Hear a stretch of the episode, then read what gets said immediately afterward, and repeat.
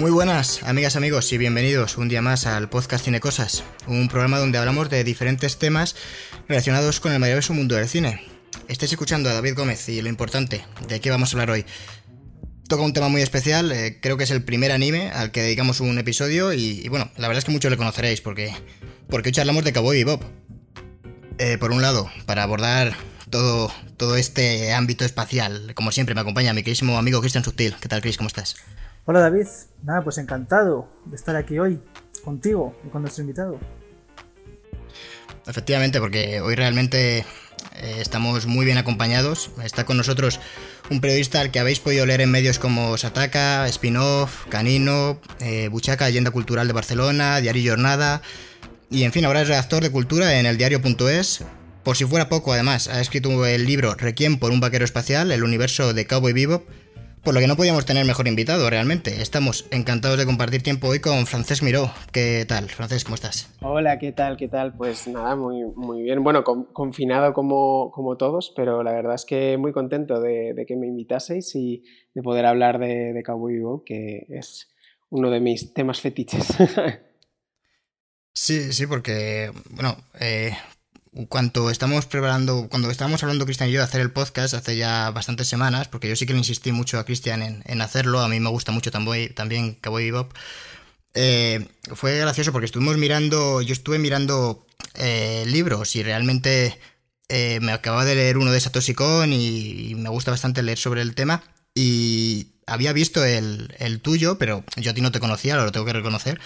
Y había visto, eh, y comentamos Cristian y yo, lo, lo, bonito que era la edición, lo, la portada y, y, todo, antes de, de nada. Y bueno, realmente una de las cosas que se, que se curra mucho la, la editorial Héroes de, de, Papel, que la verdad es que hacen unas ediciones que, que, da gusto solo verlas, luego leerles también, pero es que es una, es una maravilla, la verdad. Son objetos, eh, pequeños objetos de coleccionista.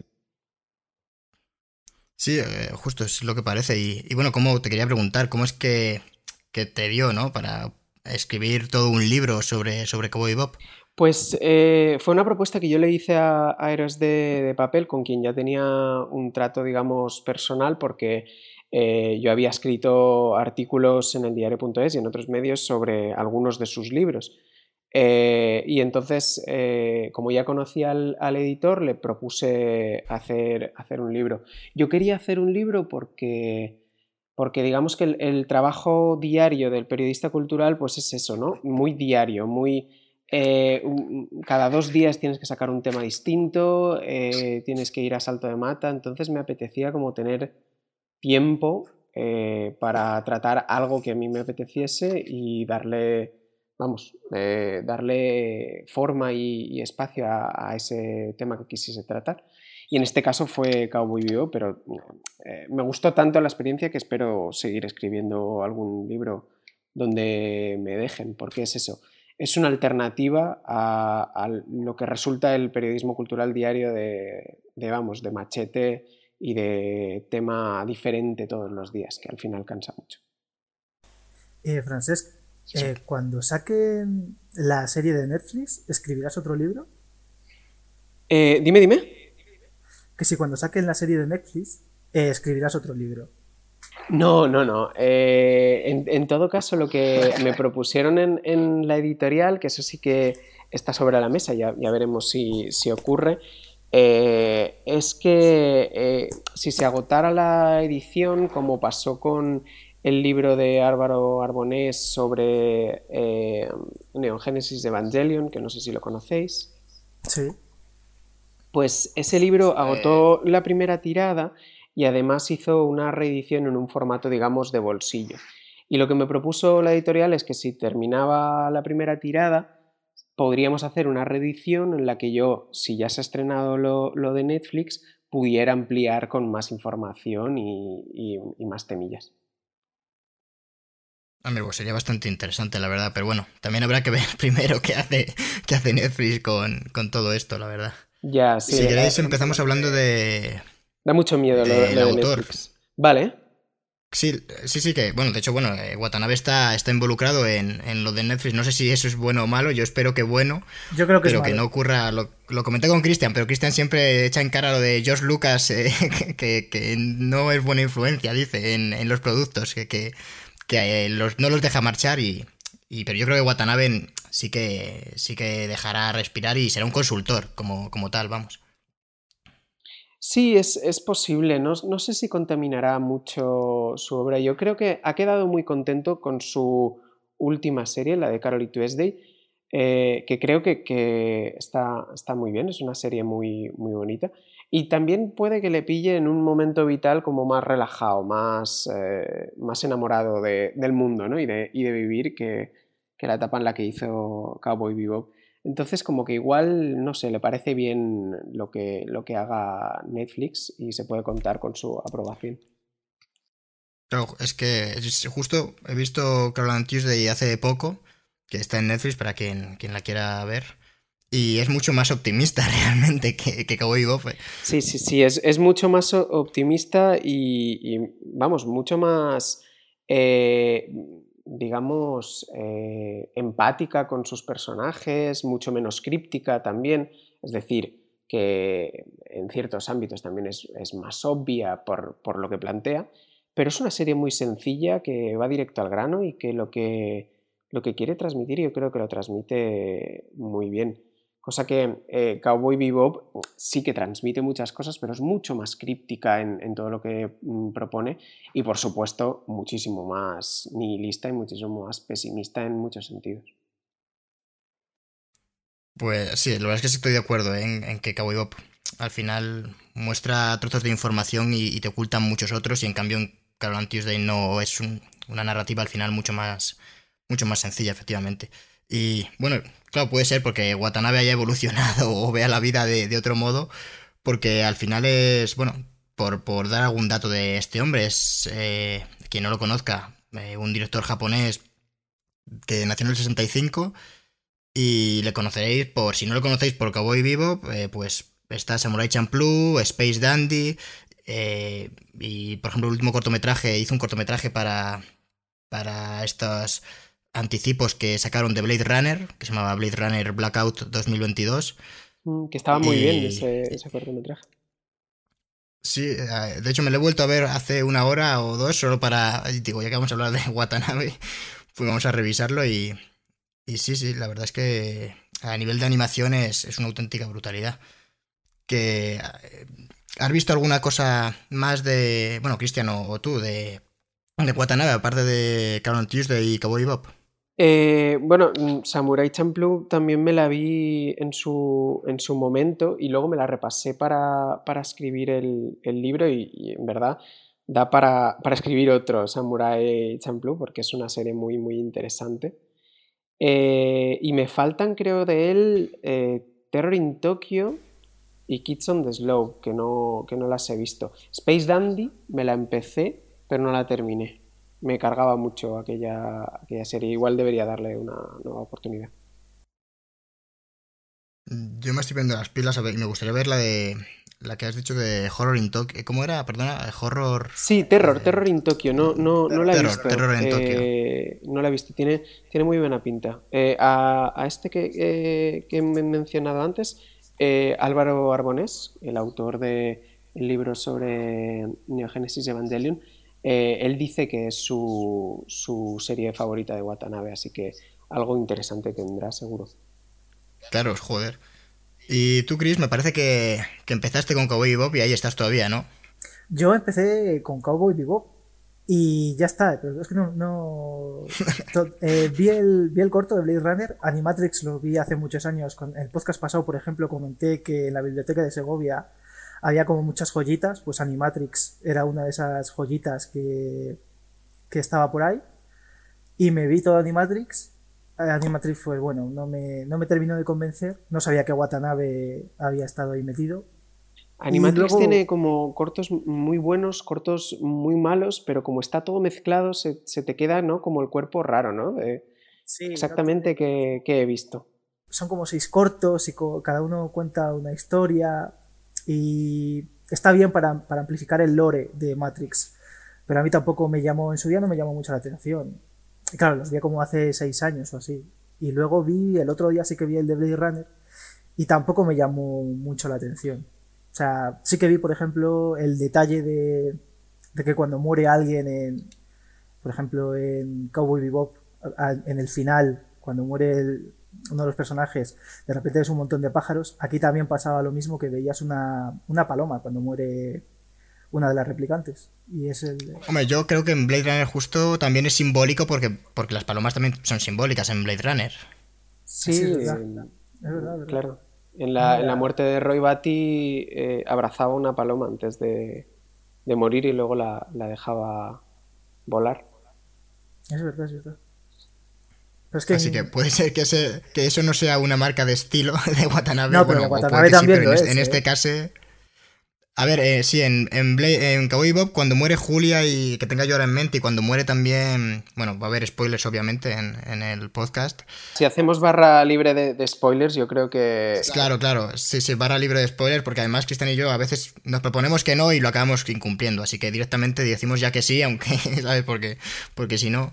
Vale, pues cuando Spike muere también hay un montón, hay un montón de, de palomas. Y vuelan y ya te metí ahí los créditos final. Hmm.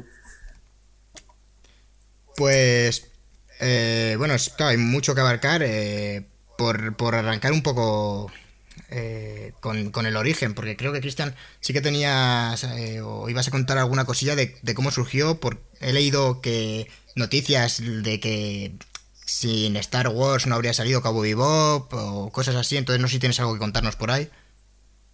¿De cómo surgió Cowboy Bebop?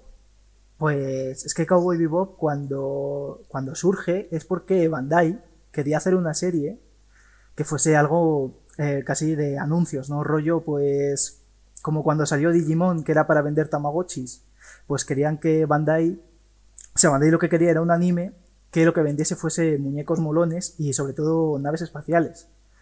La cosa, la cosa fue que cuando contrataron a Watanabe, Watanabe creo que se puso a hacer eh, bocetos y tales, se, nos enseñó a Bandai, eh, Bandai le dijo que no, que eso no, eso no le gustaba. Pero Bandai Visuals, que es la filial de Bandai, eh, dijo que sí, que oye, que adelante con el proyecto. No sé muy bien por qué, si porque tenían mucha fe en el proyecto, sino porque ya, o porque ya habían adelantado dinero, y entonces querían, pues yo qué sé, hacer algo. Y... Yo tengo, tengo entendido que la jugada de Bandai fue alinearse a, a una moda por aquel entonces, que, era no, no tener una serie propia de ciencia ficción espectacular, como en aquel momento pues podrían ser Sweet Gundam o Macros y tal, eh, digamos que era una, una base que jugaba en contra de ellos. Entonces, eh, mm, vendieran más o vendieran menos, ellos querían tener, querían figurar en ese género eh, con alguna serie propia que aportara un poco a, esa, a esa, moda, sumarse un poco a ese, eh, a ese público que, estaba consumiendo en aquel momento ese tipo de animes. Claro, y la cosa fue que, que cuando, bueno, imagino que el, tema del marketing también era, yo lo que tengo entendido es que la querían pues también para eso, porque al final lo que querían era vender, sobre todo porque Mandai es una, entre, bueno, entre las muchas cosas que hace es muñecos, y querían eso, pues naves espaciales, juguetes y tal, y le pusieron la condición a, a Watanabe de que, de que tenía que llamarse la serie como la nave espacial principal y que y luego tenía total libertad, él, y que no les gustó lo que hizo. Pero que claro, que Bandai Visual le dijo, venga, va, hacemos la serie y tal. Bueno, la serie, o, o en principio, que creo que también iba a ser una película, pero que a Watanabe se le estaban ocurriendo tantas cosas que dijo, mira, mejor un anime y ya está. Yo lo que sí que he visto es que se emitió, eh, o sea, que la primera emisión que se hizo no fue de los 26 capítulos. Eh, que se emitieron, creo que fueron 12 episodios, porque pues algunos episodios, no sé, imagino por el contenido violento a lo mejor, o... Sí, sí, en parte, en parte por, por ese, por, por lo que comentaba Cristian de, de Bandai. Bandai no sabía muy bien lo que, lo que quería con, con Cowboy Bebop y, le había dado total libertad a Watanabe para hacer lo que le viniera en gana. El resultado de, emitirla fue que, vieron que muchos capítulos eran, eran más violentos o tenían un grado de violencia mayor del que esperaban y decidieron censurarlos. Y, la serie se emitió originalmente, eh, pues eso, eh, con 12 capítulos que además no seguían la linealidad de la, de la historia, porque sabes que son mm, cápsulas narrativas independientes, pero a la vez se desarrolla una historia eh, importante y, los, los, personajes también evolucionan a lo largo de, la serie. Y todo eso no, no, no, lo pudo percibir el público original en, su momento porque, porque se emitió a cachos, se emitió totalmente mutilado. Claro, además de que yo tengo entendido que se emitió además a cachos por el contenido violento, porque eh, había habido una oleada de crímenes eh, relacionadas con el, por aquellos años, con el, con el anime o algo así. Y entonces dije, no, no, es que estuviera, eh, no, es, no es una ola de, de crímenes relacionada con, con, el anime, sino un clima de opinión, digamos, de la sociedad japonesa que tras eh, lo que pasó con el asesino de la katana, había mucho miedo a la influencia del anime negativa en, en la juventud japonesa. Y entonces eh, no solo esta, sino muchas otras series, eh, modularon el nivel de, violencia de una forma, vamos, eh, muy, muy bestia. Watanabe no lo hizo y la consecuencia fue que, eso, que, la, la, serie salió como salió. Hombre, es una suerte que, no se, que no se cortara, la verdad, porque yo creo que, que bueno,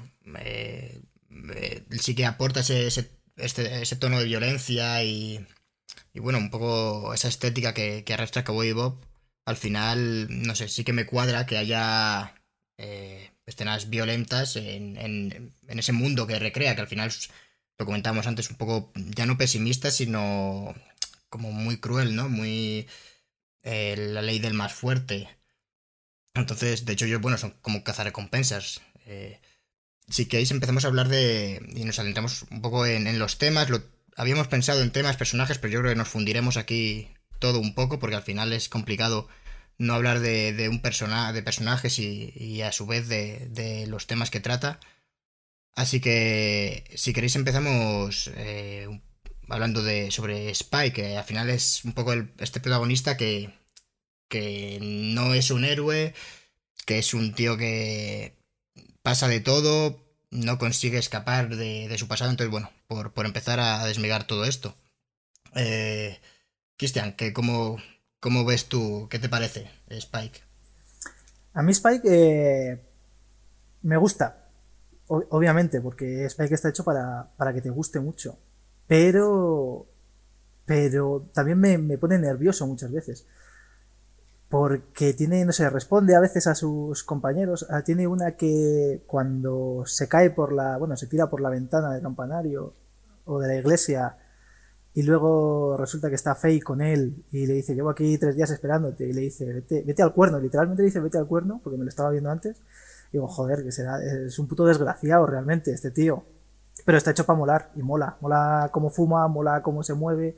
Porque también estaba viendo, por ejemplo, el primer capítulo y le ves y y yo qué sé, está a oscuras ahí haciendo artes marciales y, de repente le enciende la luz este hombre, eh, Jet, y, ves que en realidad que es un pringao, eh, que está ahí haciendo eh, nada y luego Asimov le coge por detrás en una, yo qué sé, que no es algo que, que si el tío mola tanto, no es algo que debería pasarle, pero luego ves que en realidad eh, el tío es muy molón y, sí que es competente. Y cuando le pilla a Simov, imagino que es porque él se deja pillar.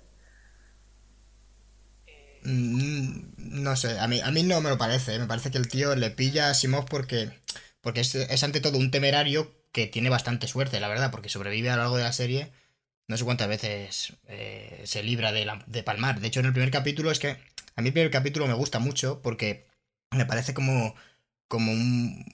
O sea, que, deja muy claro las cartas de, la serie. Realmente casi es premonitorio, porque al final, cuando lo vuelves a ver, la primera vez que lo ves, a mí, pues yo no me di cuenta, pero la segunda vez, cuando ves ese momento en el que Spike eh, se encuentra con la mujer, eh, con la mujer que se quiere escapar, y le cuenta a la chica que se quiere ir tal, y Spike como que, que les advierte. Eh, y al final se está viendo reflejado a él con, con Julia, ¿no? Ahí.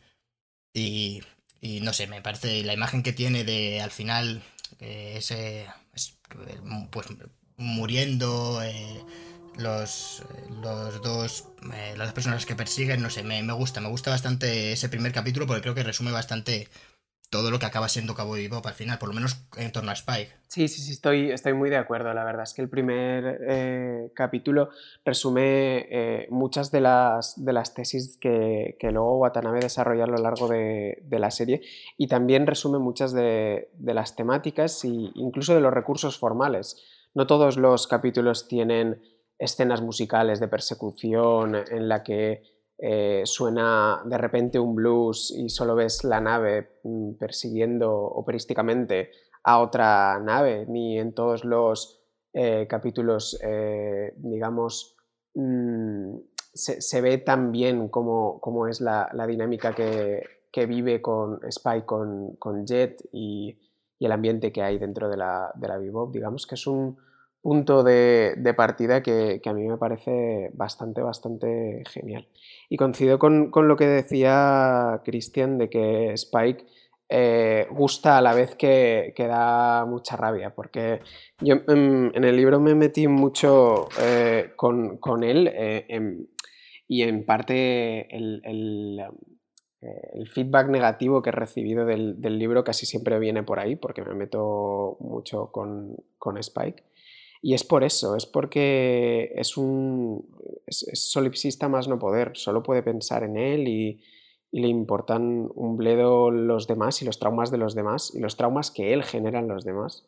Y va dejando un, rastro de cadáveres emocionales a, su lado mientras él no afronta, eh, digamos, su, trauma principal. Y, es un personaje que, eso, que, lo mola todo y a la vez joder, da rabia que sea tan, tan cabrón. A mí lo, lo que más rabia, me daba es que realmente lo, o sea, lo tiene, está a un paso eh, de, de, como de formar una familia en el vivo, de, eh, de quedarse, ¿no? En, la escena final, por ejemplo, que, que, que está Fate y, y ahí podía perfectamente haber corregido, pero, pero no, eh, efectivamente es bastante egoísta, eh, es su pasado y quiere afrontarlo porque se ha metido entre ceja y ceja y, y, no, y no ve lo que tiene delante, ¿no? No ve al final que, que Jet a mí me parece un, un, buen amigo y no, al final pasa de él realmente, no le importa ir a morir y, bueno, tiene detalles como, como que no le quiere dejar solo, por eso, vamos, yo creo que por eso llama a Fate en el último capítulo, espera que Fate regrese para ir a la búsqueda a la búsqueda de Julia porque sabe que puede morir y, no quiere dejar a, Jet allí abandonado solo.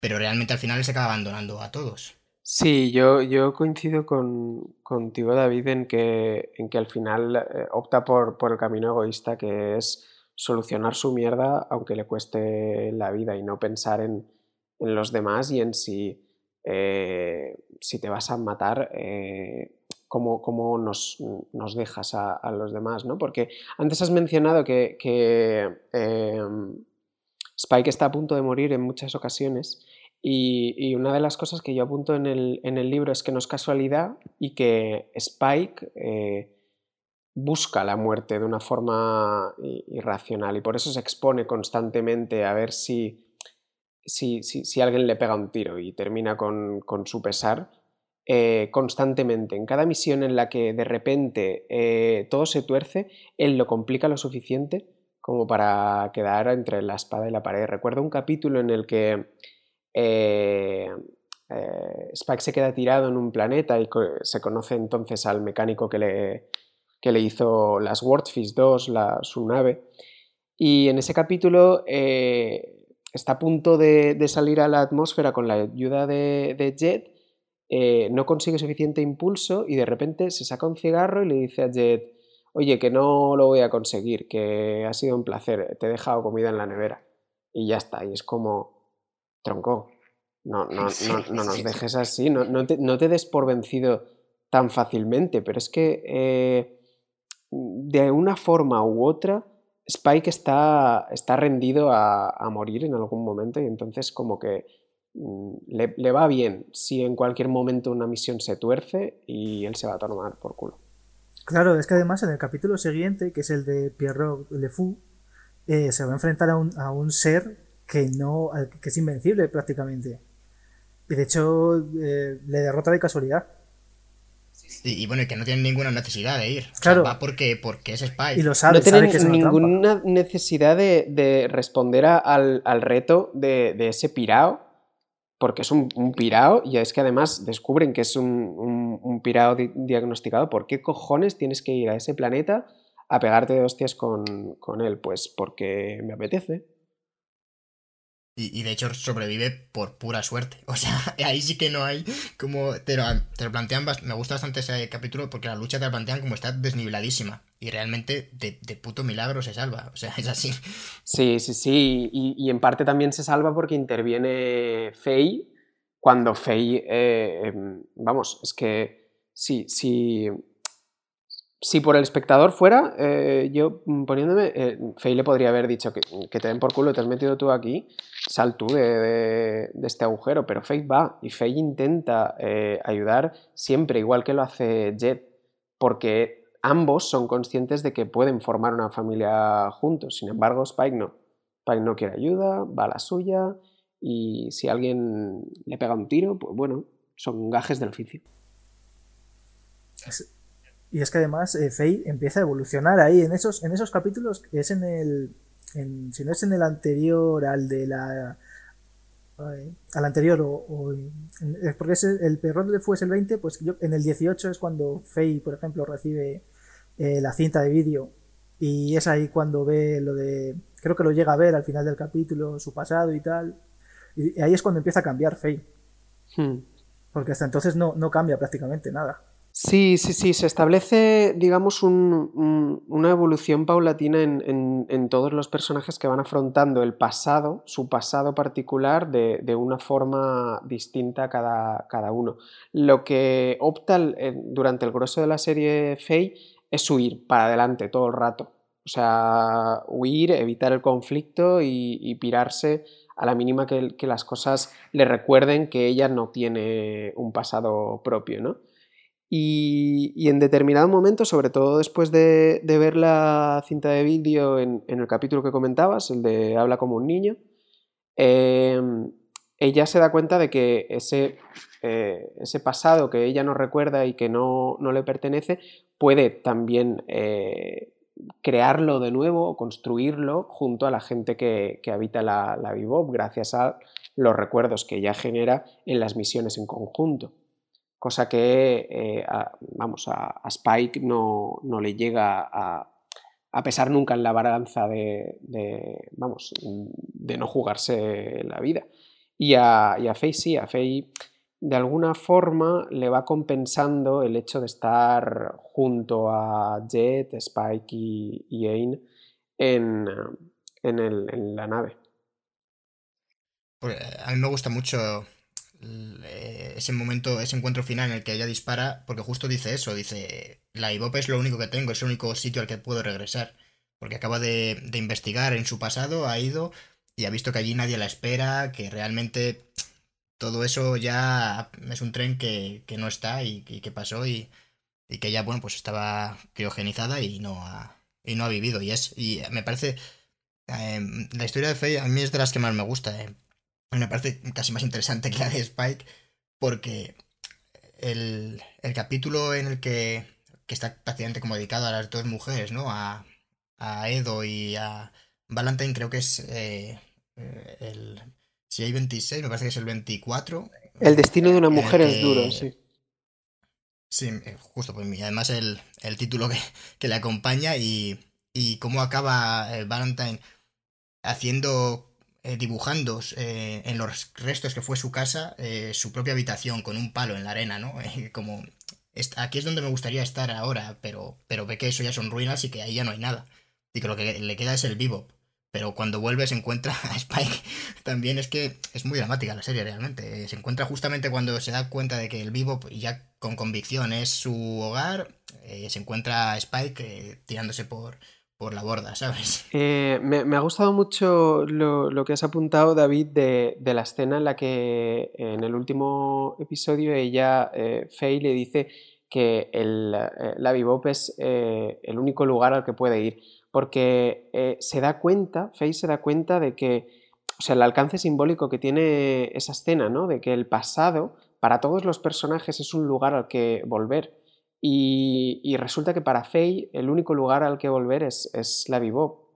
Y para Spike, en cambio, el único lugar al que volver era Julia. Y Julia ya no es su pasado, por lo tanto no tiene ninguna razón para vivir y por lo tanto eh, puede optar por pirarse de, la Bebop. ¿no? Es esa diferencia de entender el, pasado o, entender el, hogar eh, eh, según qué intereses, ¿no? qué intereses te muevan en, cada, en cada momento. Claro, al final también es tan romántico, ah, porque al final a mí sí que creo que tiene una idea como muy idealizada del, amor y, y, claro, ve que, que, sin Julia lo que tú comentas no puede avanzar más y, y no sé, eh, yo entiendo, o sea, ese, ese eh, ese disparos de rabia de Faye diciendo, pero bueno, ¿cómo puede ser tan jodidamente egoísta? O sea, con, la familia que tienes aquí, con los años que llevas aquí, que Julia al final, pues la has visto en dos momentos desde que pasaste de todo aquello y, no eres capaz, macho.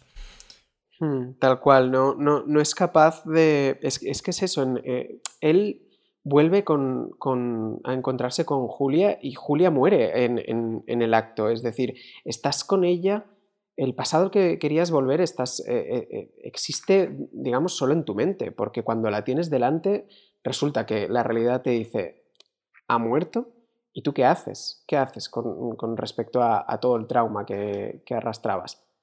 Morir también es la solución de, Spike. Mientras que, pues eso, mucha gente en, la Vivop se da cuenta de que la su, es su hogar. en contrapartida a, a lo que hace Spike me gusta también mucho, que es mi, personaje favorito, eh, Edo. Porque Edo, eh, al ver eh, que toda la tripulación del Bebop es incapaz de formar una familia con ella, decide, decide pirarse a buenas, decide bajarse de la Bebop y decir, vamos a emprender otra aventura, que yo aún tengo tiempo, y, no voy a dejarme arrastrar en este pozo de depresión que muchas veces es esta, esta nave, ¿no?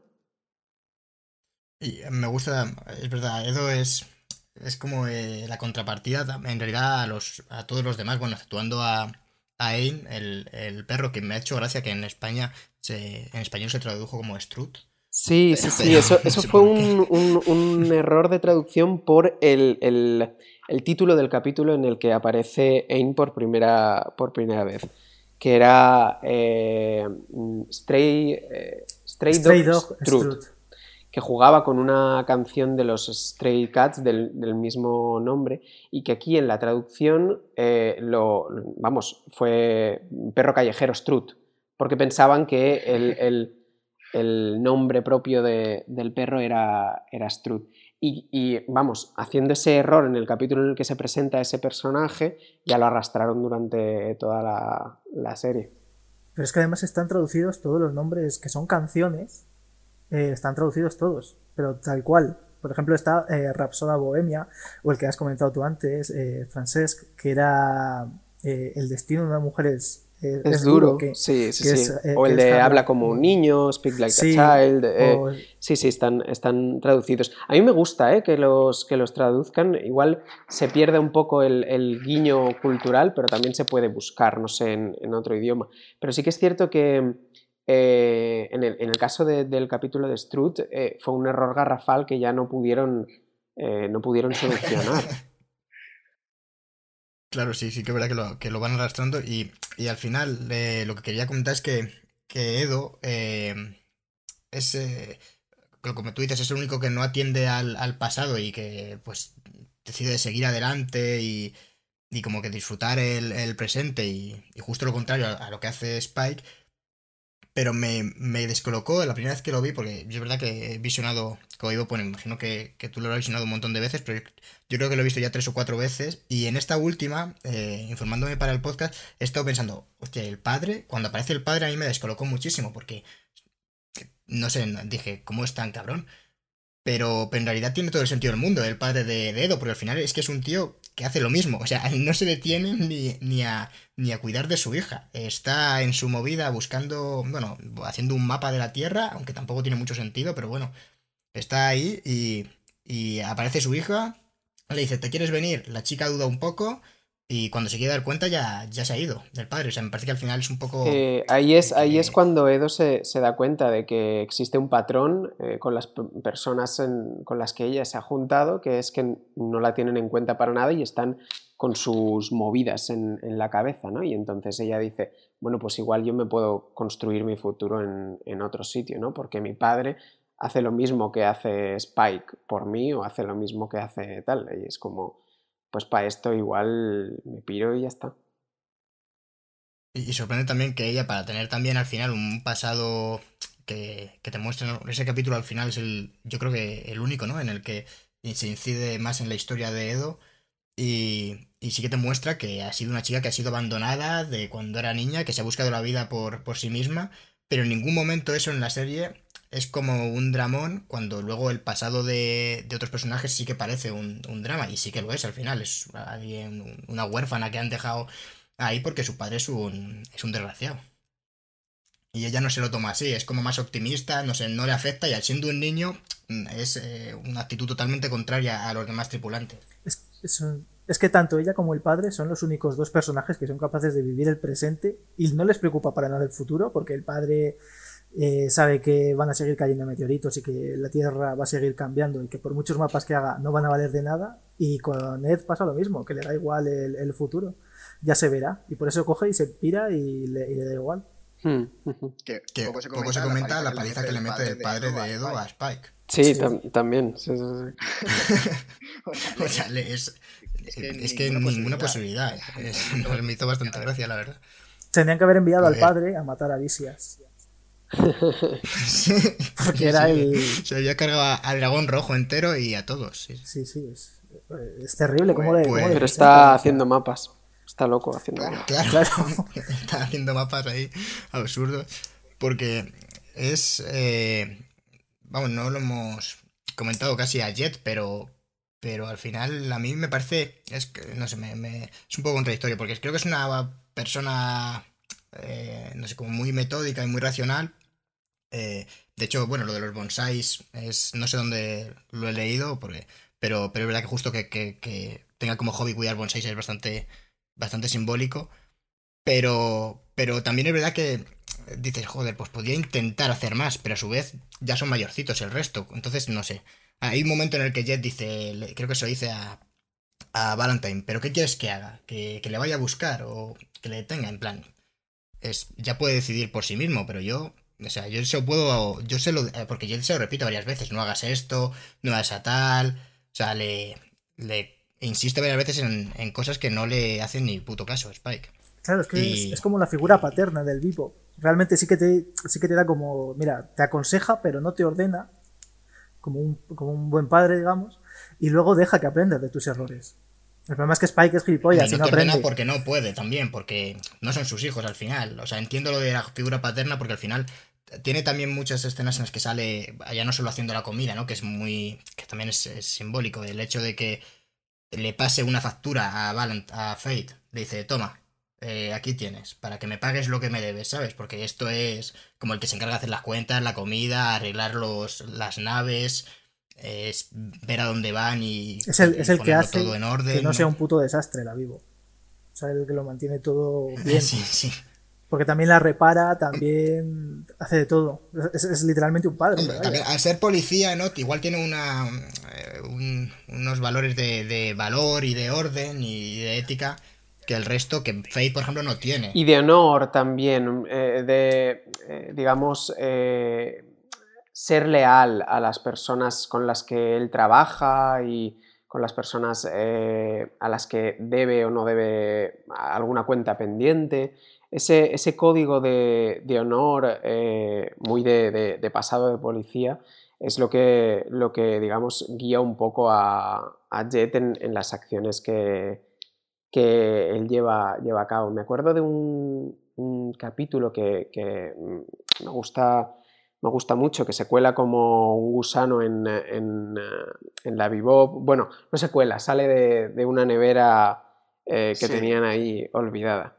Y en ese, en ese capítulo eh, cada personaje da como unos, eh, una frase que resume su, su, filosofía. Y lo que viene a decir Jet es que todo tiene un orden y los malos lo acaban pagando a la larga, aunque no se lo hagas pagar tú, y los buenos tendrán su recompensa a la larga, porque todo tiene un, orden en, este mundo y las injusticias al final se pagan, ¿no? Es como ese honor de, caballería a la, antigua usanza que, guía mucho al personaje de Jet. De hecho es eso lo que le hace perder el brazo, ¿no? Porque no se deja comprar, por ejemplo, por, la mafia y su compañero le traiciona y por eso pierde el brazo. Sí, sí, sí, tal cual.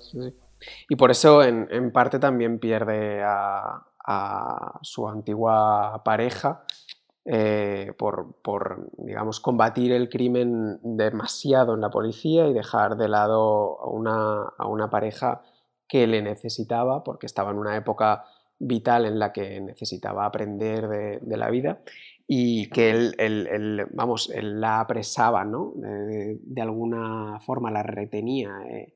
Ese personaje llega a decirle que, que no le, eh, Jet era tan controlador que no le dejaba cometer sus propios errores.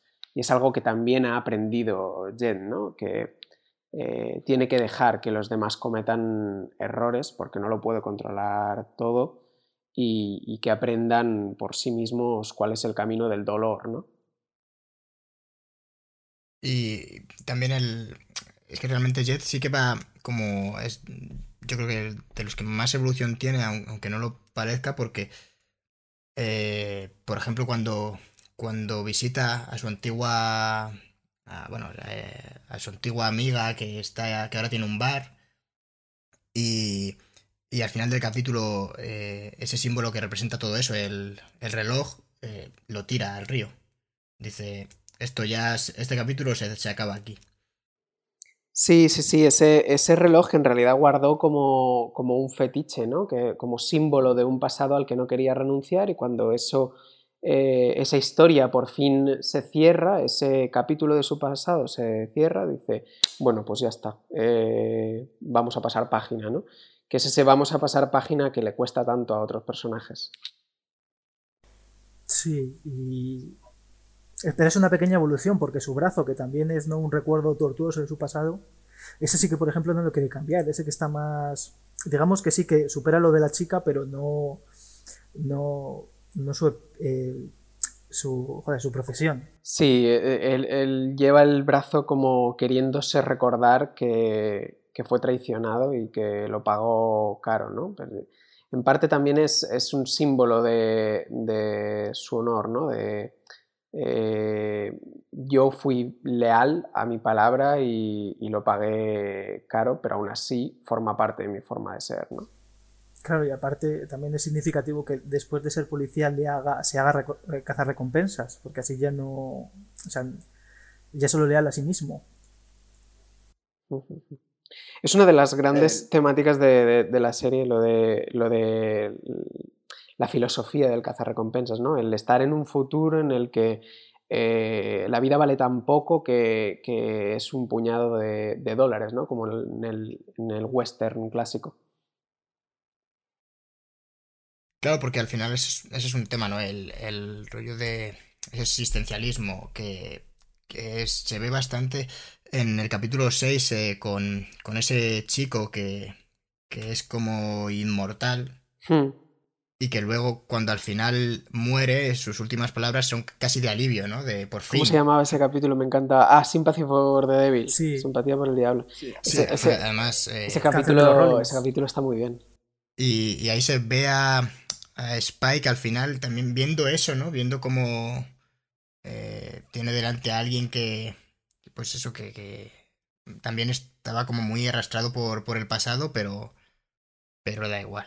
es, Eh, lo que da rabia, es- ¿no? Es De- que le van profético poniendo ese, ejemplos. ese capítulo, sí. porque al final él hace el mismo gesto que hace en el final de, de la serie, ese bang disparando al, al vacío, es su forma de, de, digamos, eh, gestualizar o, o- o expresar todo lo que acaba de, de vivir en un simple gesto, ¿no?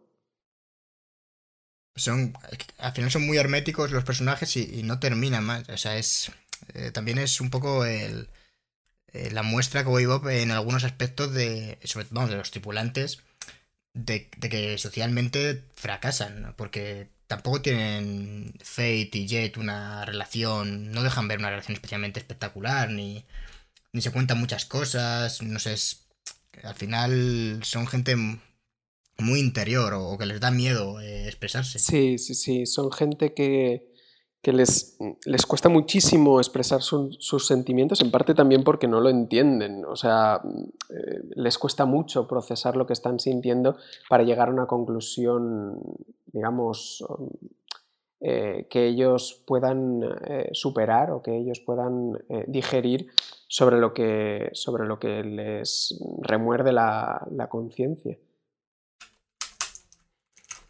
Y quería, quería hablar que no hemos comentado mucho el, eh, la atmósfera que plantea Watanabe en, en todo ese futuro que, que es a la vez, a mí me, me gusta porque es, es futuro, pero a la vez te, te- produce nostalgia, ¿no? A mí por lo menos me parece que, que es un futuro, pero que parece más... es un futuro porque hay naves, pero luego las cosas que ves por la calle, o bueno, también el como mucha pobreza y...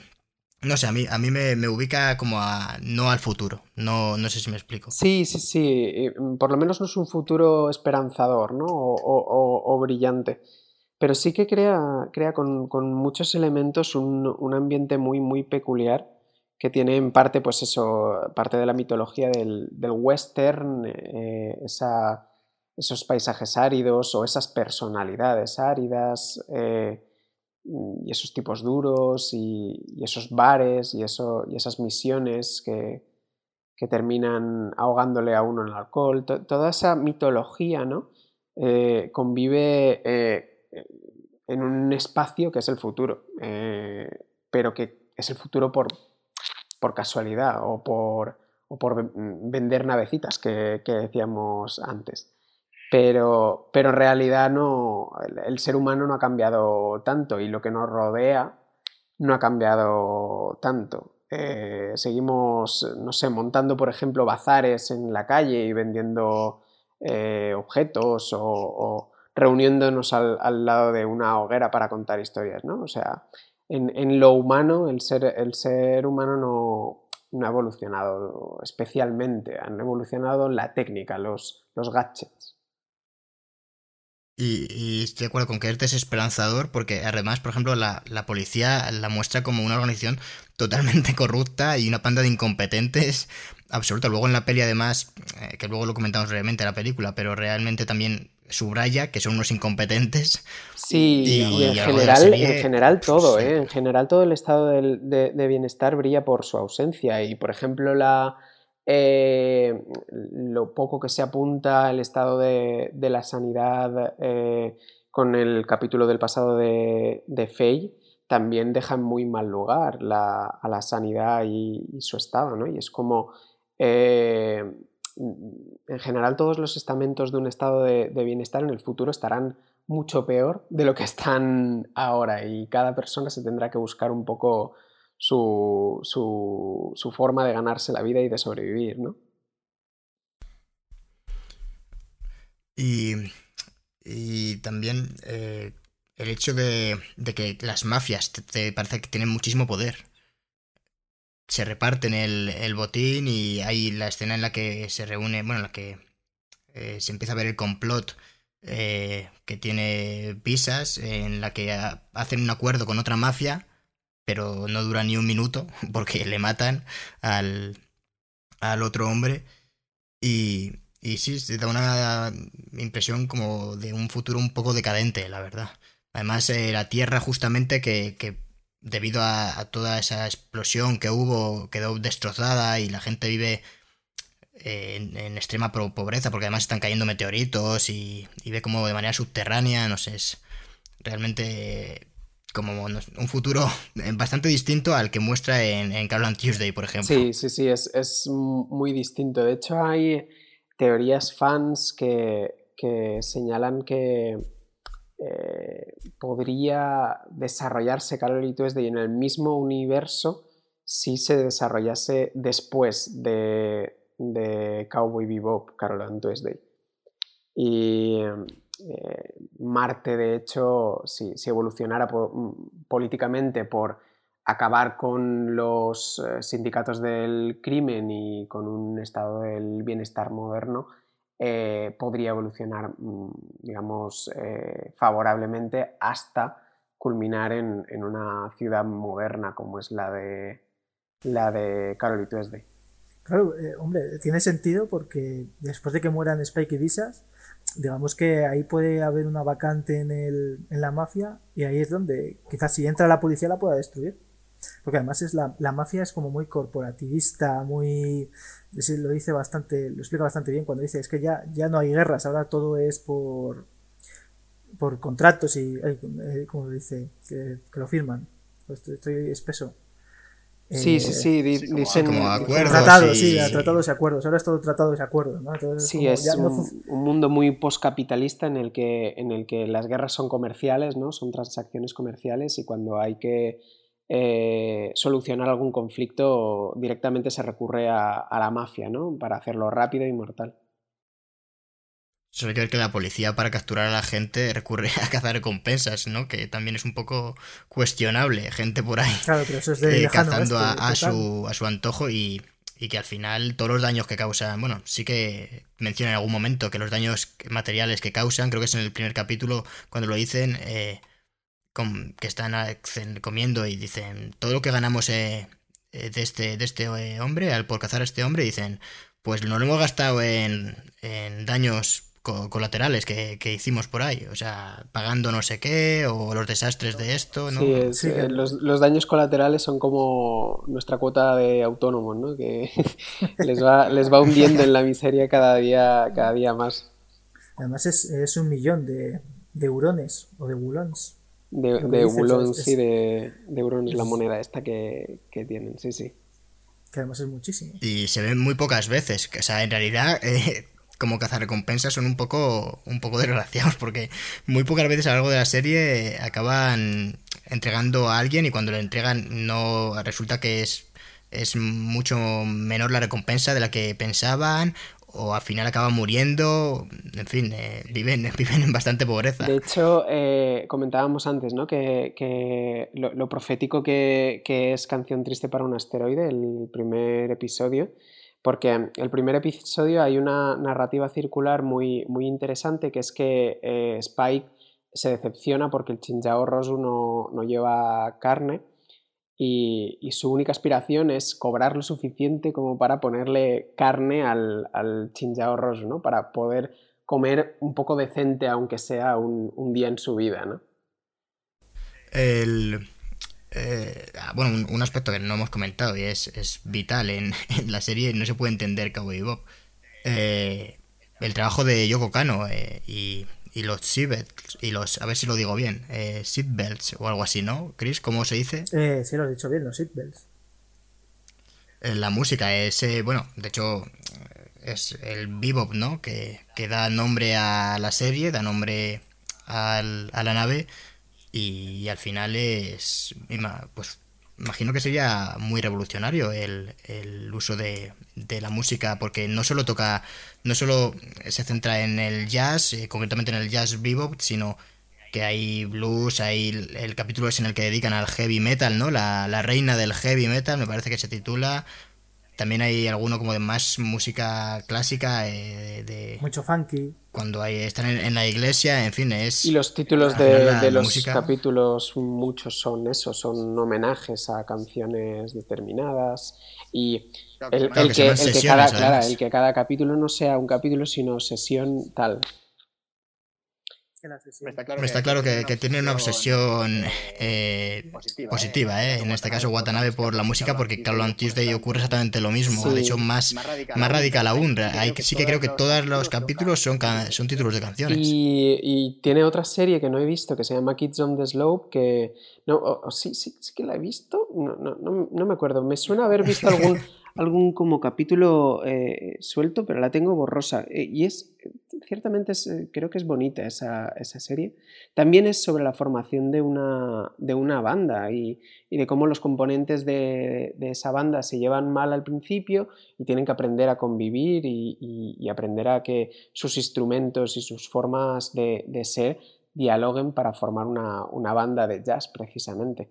El tío eh, es un, es un apasionado por, la, música y la intenta meter, digamos, en, todas sus narraciones de, ficción, de, modo que, formen parte inherente de la trama, no que sean eh, una, eh, una decoración ¿no? o algo que, que está para hacer mm, bonito, que es obvio que está para hacer mm, bonito en muchas ocasiones, pero en, su, en sus series él intenta que no, él intenta que formen parte de esa de, la estructura misma de, la serie. En Samurai Champloo, por ejemplo, eh, juega mucho con el montaje y, lo relaciona con cómo se mezclan eh, las canciones en una sesión de hip hop o de, o, de DJ, ¿no?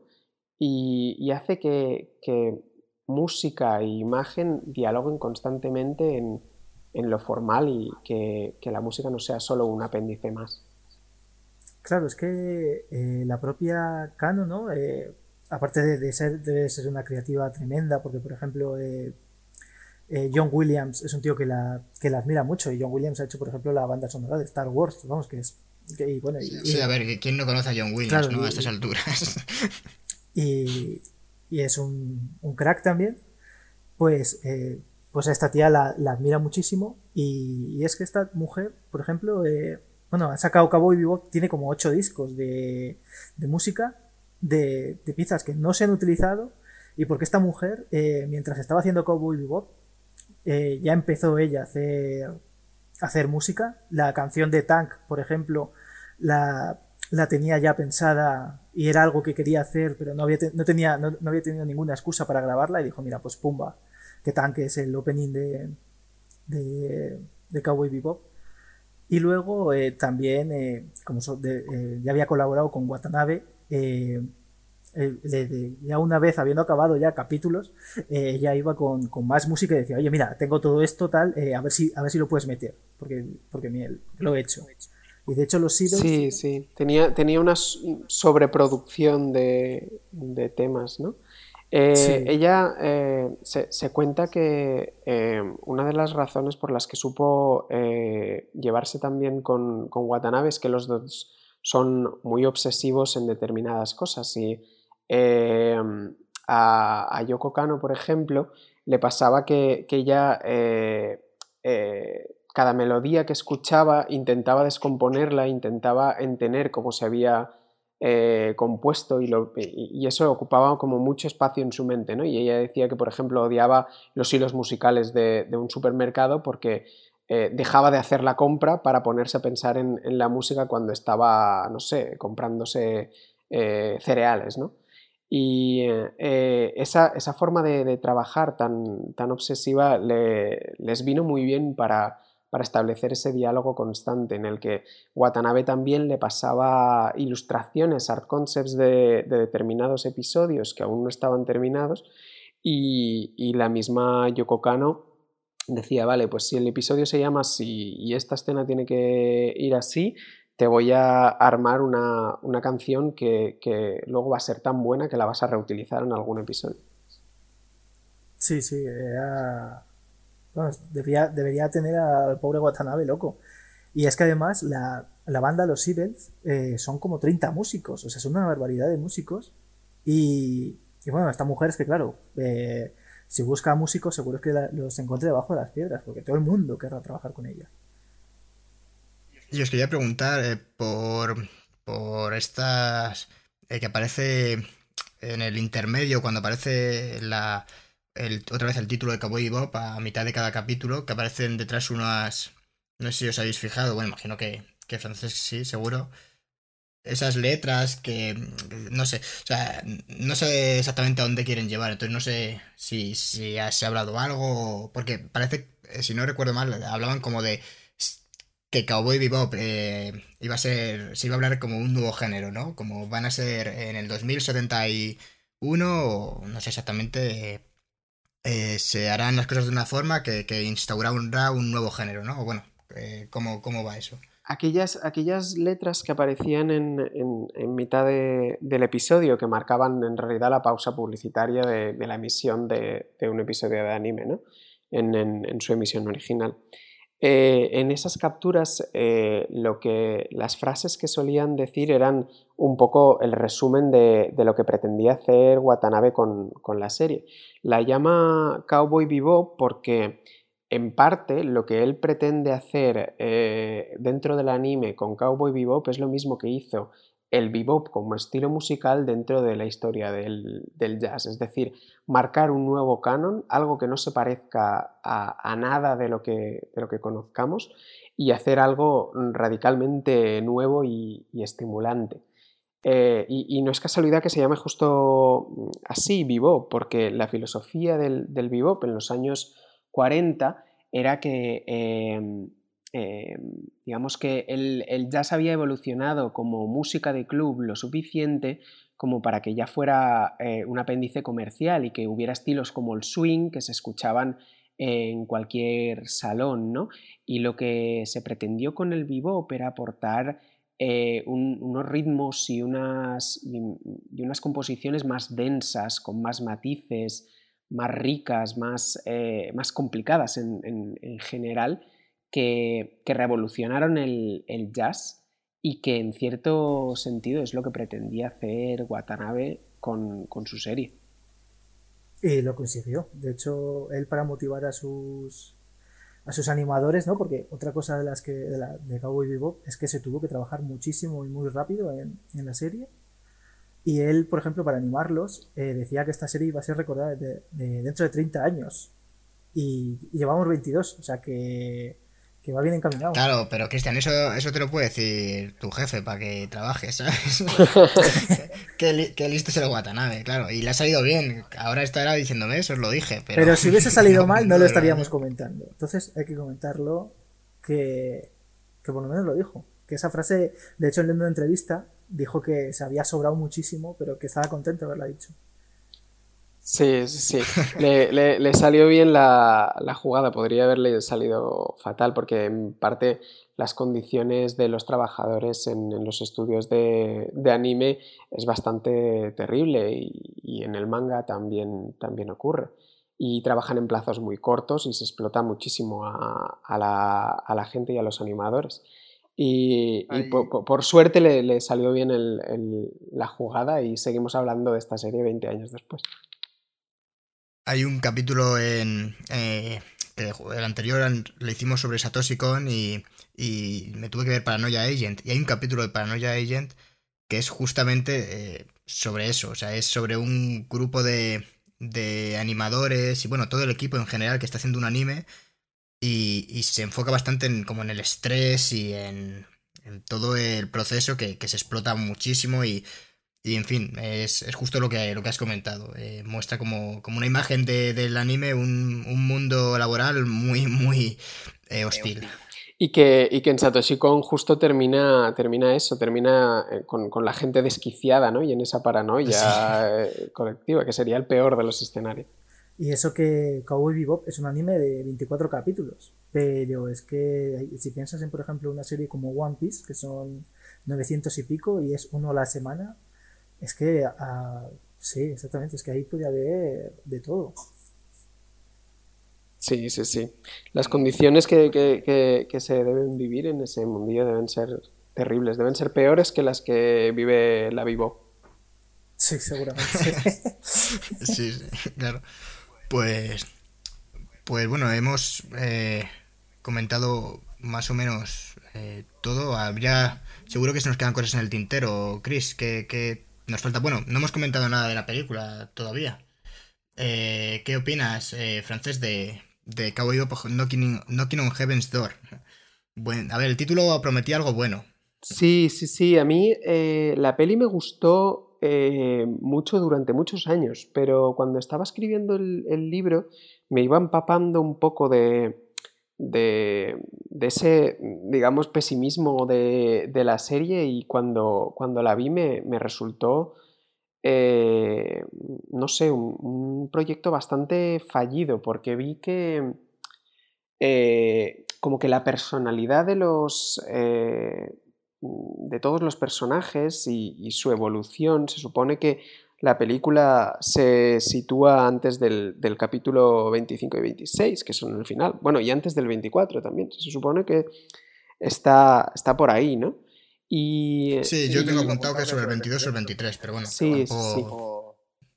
sí. E, en, a esa altura de la serie, los personajes ya han evolucionado en, en determinados sentidos y aquí eh, parece como que, en, a, mí, a, mí, a mi parecer, eh, como que todos los personajes están como muy exagerados, se, dejan, eh, digamos, eh, se queda Watanabe con lo más pintoresco, lo más definitorio de, de cada uno y, se, y, se, contenta con eso, ¿no? Con, con, lo más superficial. Y a mí como que se me cayó un poco. Pensé mucho, por ejemplo, en, en, en Spike, que Spike tiene, eh, digamos, una patología bastante grave de, de costarle hablar de, de, sentimientos y sin embargo en, es, en, la peli se le ve súper suelto con la chavala a la que conoce, a la que le tira la caña sí, a la primera de cambio y es como, pero si tú estás traumadísimo con, con, con Julia, eh, ahora cómo estás aquí tan, tan suelto y tan majo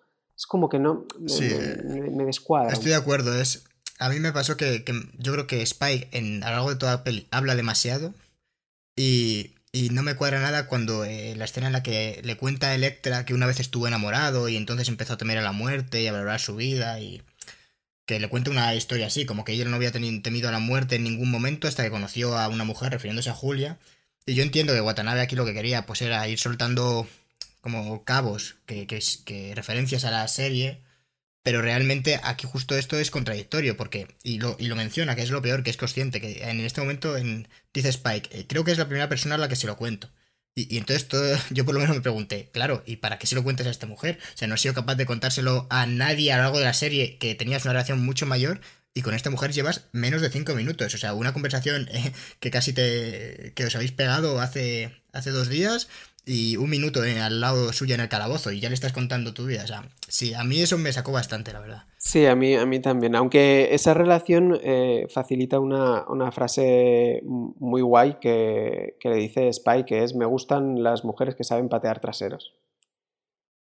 claro, todo estaba diseñado para, para decir eso. Para, para, decir, para decir eso, o, o, para molar, ¿no? Que es al final lo que, lo, lo que más hace Spike, que es molar.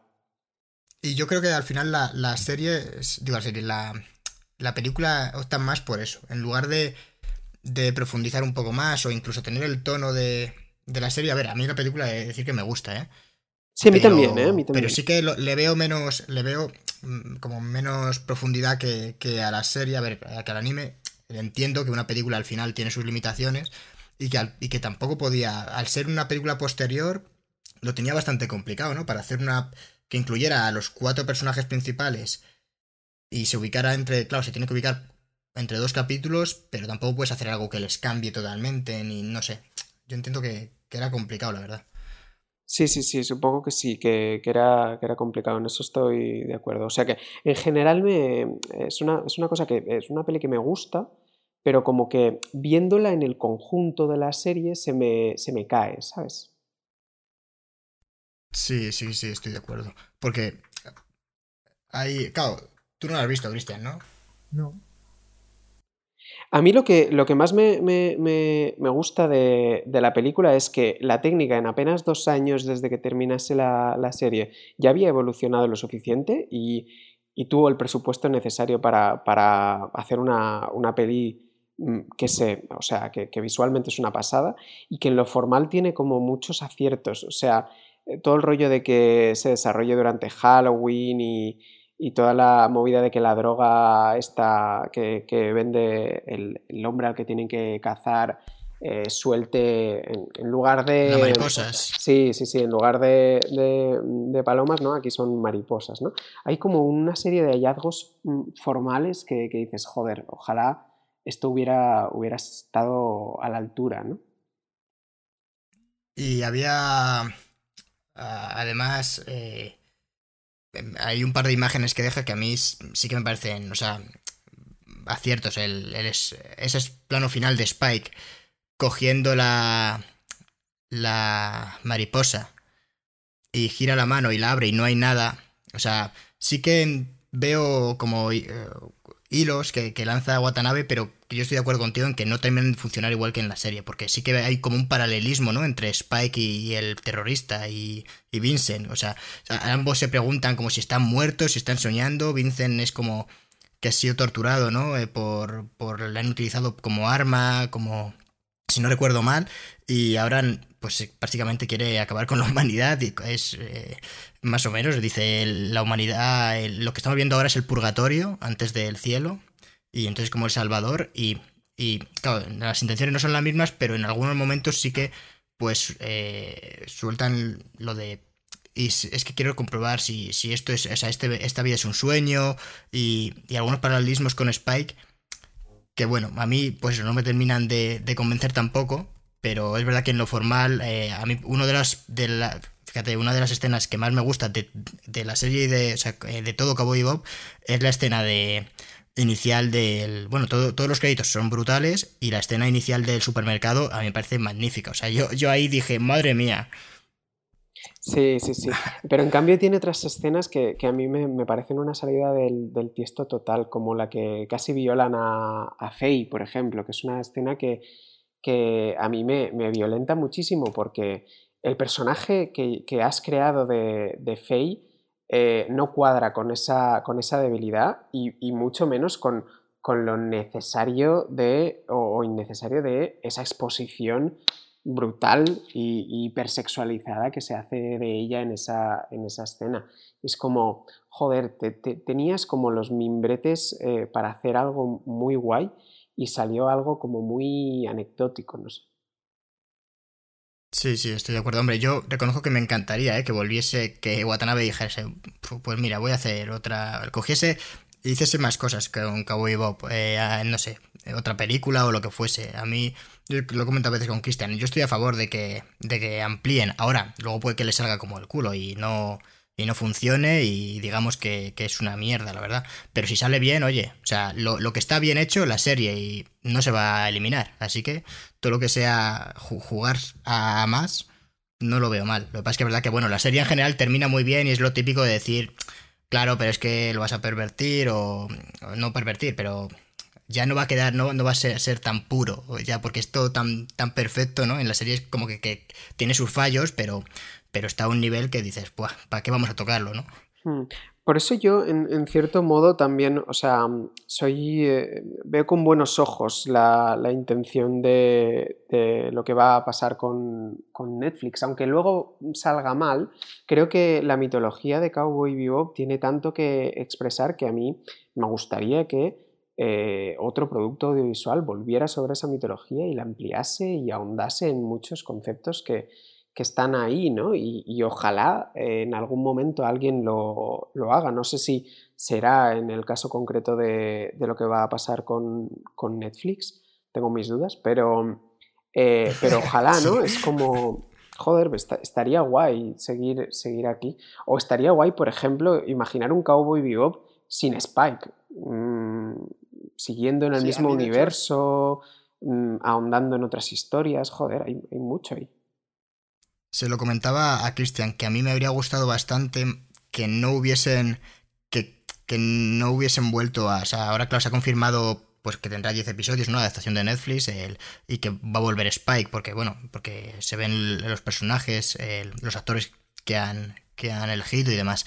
Pero me habría gustado que hubiese dicho, oye, Netflix, vamos a hacer una serie de Cowboy Bob, pero, pero ambientada en el universo, pero totalmente distinta, o siguiendo los pasos de, de Jet y de Fate, por ejemplo, ¿no? no sé, que, hubiese apostado por algo más radical en lugar de, pues, adaptar, porque va a salir otra vez visas. O sea, entonces, ¿qué nos van a contar, no? Un poco... Lo van a trasladar igual a, nivel eh, formal, ¿no? Al estilo Sin City, plano a plano, pero, pero en estilo, pero en, en imagen real, no lo sé. Sí, puede, puede, puede ser. O, harán, o harán una adaptación sui generis como lo de Death Note que, hicieron, no sé, algo así. Bueno, la verdad es que yo, a ver, yo tengo ganas, ¿eh? todo lo que sea Cowboy Bob, a ver, habrá que darle la oportunidad, la verdad. Sí, yo, yo también tengo, tengo interés y, no sé, incluso saliendo mal, eh, está bien que se amplíe ¿no? la, mitología de, ese mundo. Sí, sí, sí. yo creo que el principal problema es que no, no entiendan ¿no? de qué va Cowboy Bebop y entonces hagan, se limiten a hacer una peli de cazarrecompensas en el espacio, que no tiene por qué estar mal. De hecho, bueno, de hecho podría salir muy bien. Pero esperemos que no se quede, ¿no? A mitad y mitad de... El mandaloriano, ¿no? bueno, es que el mandaloriano... Bueno, ya hablaremos de ello. Pero... Eh, eh, si se, empiezan a liar, como pasó con Death Note, que al final Death Note eh, tenía mucha... O sea, fue valiente porque fue, fue una película muy libre pero tan libre que incluso se perdió y acabó siendo, bueno, ni gustando a la gente que le gustaba Death Note, ni gustando a la gente que le gustan las películas en general. Entonces, hay, que tener cuidado. Yo la sospecha que, tengo es que em, va a ser algo muy esteticista, se van a quedar mucho en la, en la superficie porque todo lo que rodea, digamos, estéticamente a, a Cowboy Bebop es demasiado atractivo como para no, para no querer rodarlo, ¿no? Para no tener un, producto eh, tuyo sobre, basado y, ambientado en ese, en ese mundo. Entonces, como que puede que mm, todas las movidas de las que hemos hablado aquí, de los personajes, de esa filosofía y esa relectura del pasado, puede que no esté y puede que, sea gente cazando a gente y, Spy pegándose con, con bichas a, muerte y ya está. Claro, algo que sea muy, eh, genérico. Como le pillamos a Watanabe en, en, la, en una época positiva, pues igual no insiste ¿no? En, en todo eso. Claro, claro. Igual dice, ah, muy bien, muy bien, ok. Es que, es que yo, yo francés es lo que pienso, que va a decir muy bien, muy bien a todo, se la va a sudar y, y ya está. Y, y, que le pongan como productor luego, como consultor en los créditos y ya está, y da igual. Si seguramente vaya a cobrar una pasta por, por, todo esto. Bueno, veremos, veremos, no sé, veremos. Yo, yo soy más optimista, ¿eh? Con, con Watanabe. La verdad, creo que, creo que será consciente de que, de que Cowboy Bob es una obra de culto y que, y que no vale cualquier cosa que luego vas a ver qué sale, pero yo creo que a buenas intenciones va a haber. Es que, bueno, una cosa es lo que uno plantea en la preproducción y las ideas, y luego llevar a cabo el producto y que funcione, pues, pues es complicado. Que por cierto, la producción, la producción está parada no por el coronavirus, sino porque John Cho, que es el protagonista, que si luego queréis hablamos del casting de la serie, tuvo una lesión y no sé dónde sería la lesión, pero por lo visto va a necesitar rehabilitación y va a estar como de 6 a 7 meses de baja. Sí, en la, en la pierna, se jodió la, la, pierna y como resulta que John Cho no es Tom Cruise, que está hecho de hierro, pues eh, está parado. eso, eso, fíjate, pues, eso fue lo que pensé, digo, es que si cogen a Tom Cruise para hacer de, para hacer de, de Spike, eh... Bueno, se habló de Keanu Reeves, ¿no? Para una película. Sí, se, se habló de, de, Keanu Reeves en un proyecto ahí desaparecido y empantanado. Que a mí Keanu Reeves también me, me, gustaba para el papel. Lo que pasa es que ahora Keanu Reeves ya no está en el registro vital de, de, Spy, como que ahora con, todo este renacer que, él ha tenido en plan zen y en plan, eh, bueno, eh, la, ¿cómo, se llama la, la, peli de acción esta que, que John Wick. tantísimo, que tiene tres... Eh, John Wick. John Wick y, y, tal, como que eh, ya no me cuadra tanto con, el papel, ya, ya, está más señor que, joven, ¿no? Y, John Cho a mí sí, que, me parece. Eh, me parece una decisión tan, tan arriesgada como, como bien vista, ¿sabes? Como, joder, guay. Creo que el problema fundamental, y creo que eso no se, no se ha enunciado, igual no está en la serie, no lo sé, eh, va a ser el personaje de Ed, porque a mí me gustaría que fuera una persona transgénero, pero no sé si, eso va a pasar o si han eliminado a Ed por, Yo creo que lo han eliminado, ¿eh? No lo sé, pero en lo que hemos estado investigando, Ed no aparece en ninguna No aparece en ningún sitio. Pero yo... Es, como, joder. Es que yo creo que la primera temporada de Cabo Bebop, que seguramente tengan en mente 7 8, van a ser muy pocos capítulos. 10 capítulos he leído. 10 capítulos. Por lo mismo la cortan. Si, si tienen sí, yo, yo, creo que eh, va a ser una producción como corta y van a ver cómo funciona. Y si la recepción es eh, fantástica, pues la ampliarán. Y si no, pues aquí eh, llegamos. Y no creo, no creo. Es que me imagino que esta, esta primera parte será hasta que aparezca Visas. O sea, no creo que adapten mucho más, muchas más historias sueltas. Un par de capítulos donde persigan a Simov y a la novia otro donde... Pero es que a, saber cómo lo adaptan. Es que igual cogen a los personajes principales que conoce la gente y tiran por otro lado, ¿sabes lo que te quiero decir? Claro, igual solo se centran en desarrollar la historia de Spy con Vishas y toda la movida de los sindicatos del crimen y, con ese tienes una serie de 10 capítulos. No sé. Sí, pero es que también han cogido a, la chica de Jurassic World. Eh, la han cogido para hacer de Faye y también está Jet Jet, que han cogido a un actor negro que eso me estaba preguntando yo también, que si el mote de Jet es perro, el perro negro, me imagino si le cambiarán el mote o algo, o lo mantendrán, si les, si les traerá problemas también eso. hombre. Es, curioso, no, no, no, me había parado a, pensarlo, pero a mí la elección de Jet también me, gustó. Eh, a mí me gustó muchísimo. Me, cuadra como que en, en, la, en la Bebop todos sean de orígenes y razas distintas. En el anime no, no se ve, pero pero, pero me, cuadra, ¿no? Que en ese universo convivan todos así y tal. Y, por eso me imaginaba que, molaría, ¿no? Tener a una, una actriz transgénero haciendo de, Edo, pero supongo que no, que no, no, lo van a hacer. Eh, bueno, a ver si, a ver si Yo creo que van a coger a. de vez en cuando da la campanada. De vez en cuando. Hombre, lo mismo cogen a Millie Bobby Brown. Como las tienen ahí a la pobre Netflix explotada, o si no, la. Si la Está pasando de una producción a otra ya.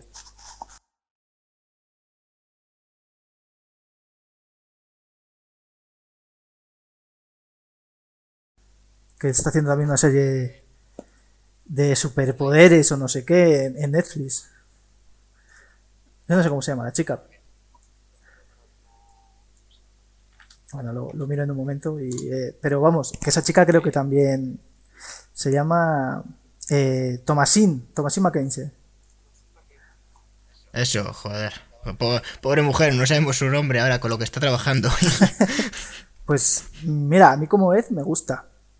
Mm, puede ser, puede, puede, funcionar. A mí, como que en, mi cabeza parece atractivo el, casting que han planteado y, y ojalá salga, salga bien. No sé.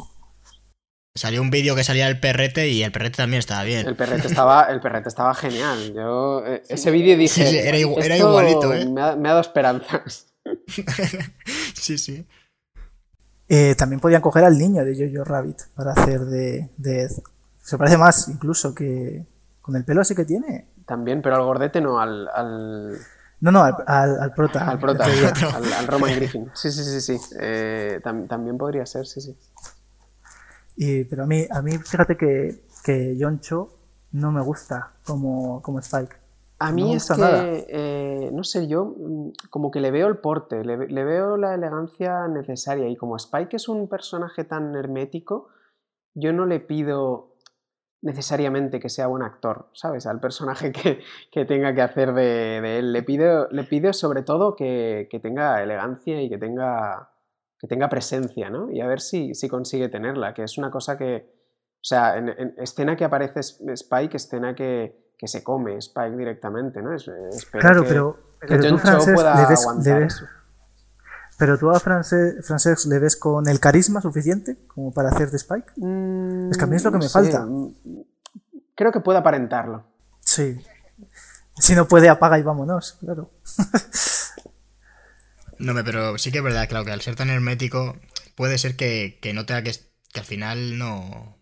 Eh, Spike mola, pero no mola, no sé por cómo decirlo, como que siempre tiene la misma cara, realmente. Pone, a ver, no en todo, en todo momento, pero es verdad que no tiene mm, los grandes momentos que tiene de, drama, realmente mira el, momento por ejemplo, que, comentamos al final de despedida con Faith, al final eh, a nivel interpretativo es un hombre serio y, y que no sé, no veo ahí más complicado a, a, Fate, a alguien que interprete a Fate en esa escena, por ejemplo, que, ¿Quién, ¿quién iba a interpretar a, a Faye Valentine?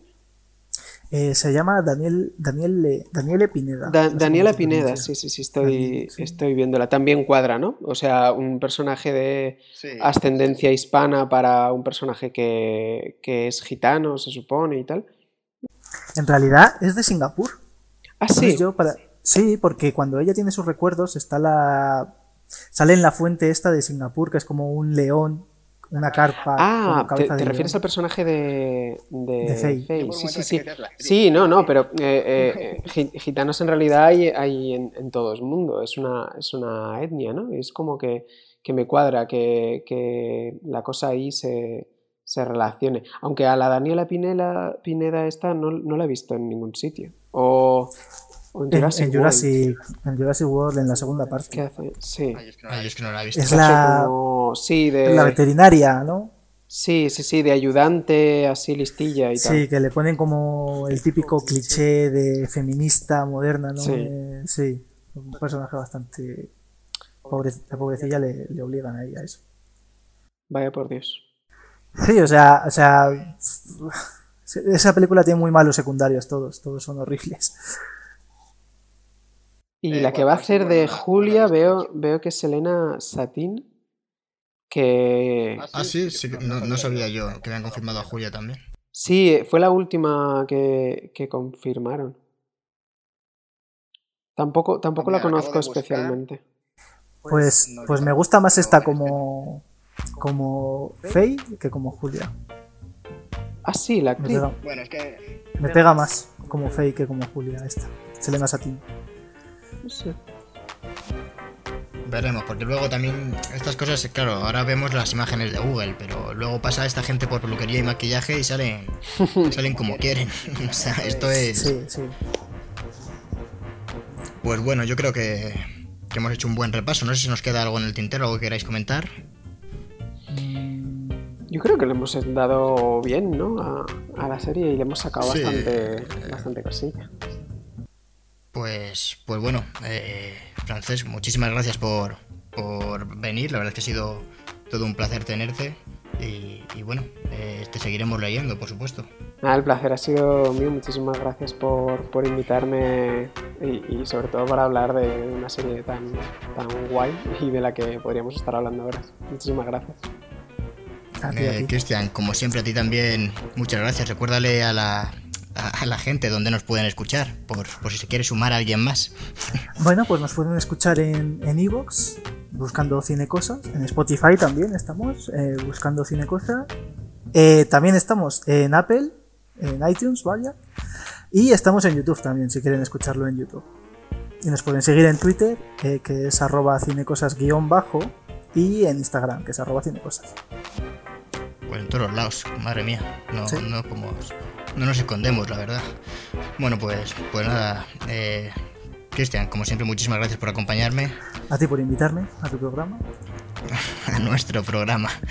Y bueno, gente, os esperamos en la próxima. Hasta otra. Adiós.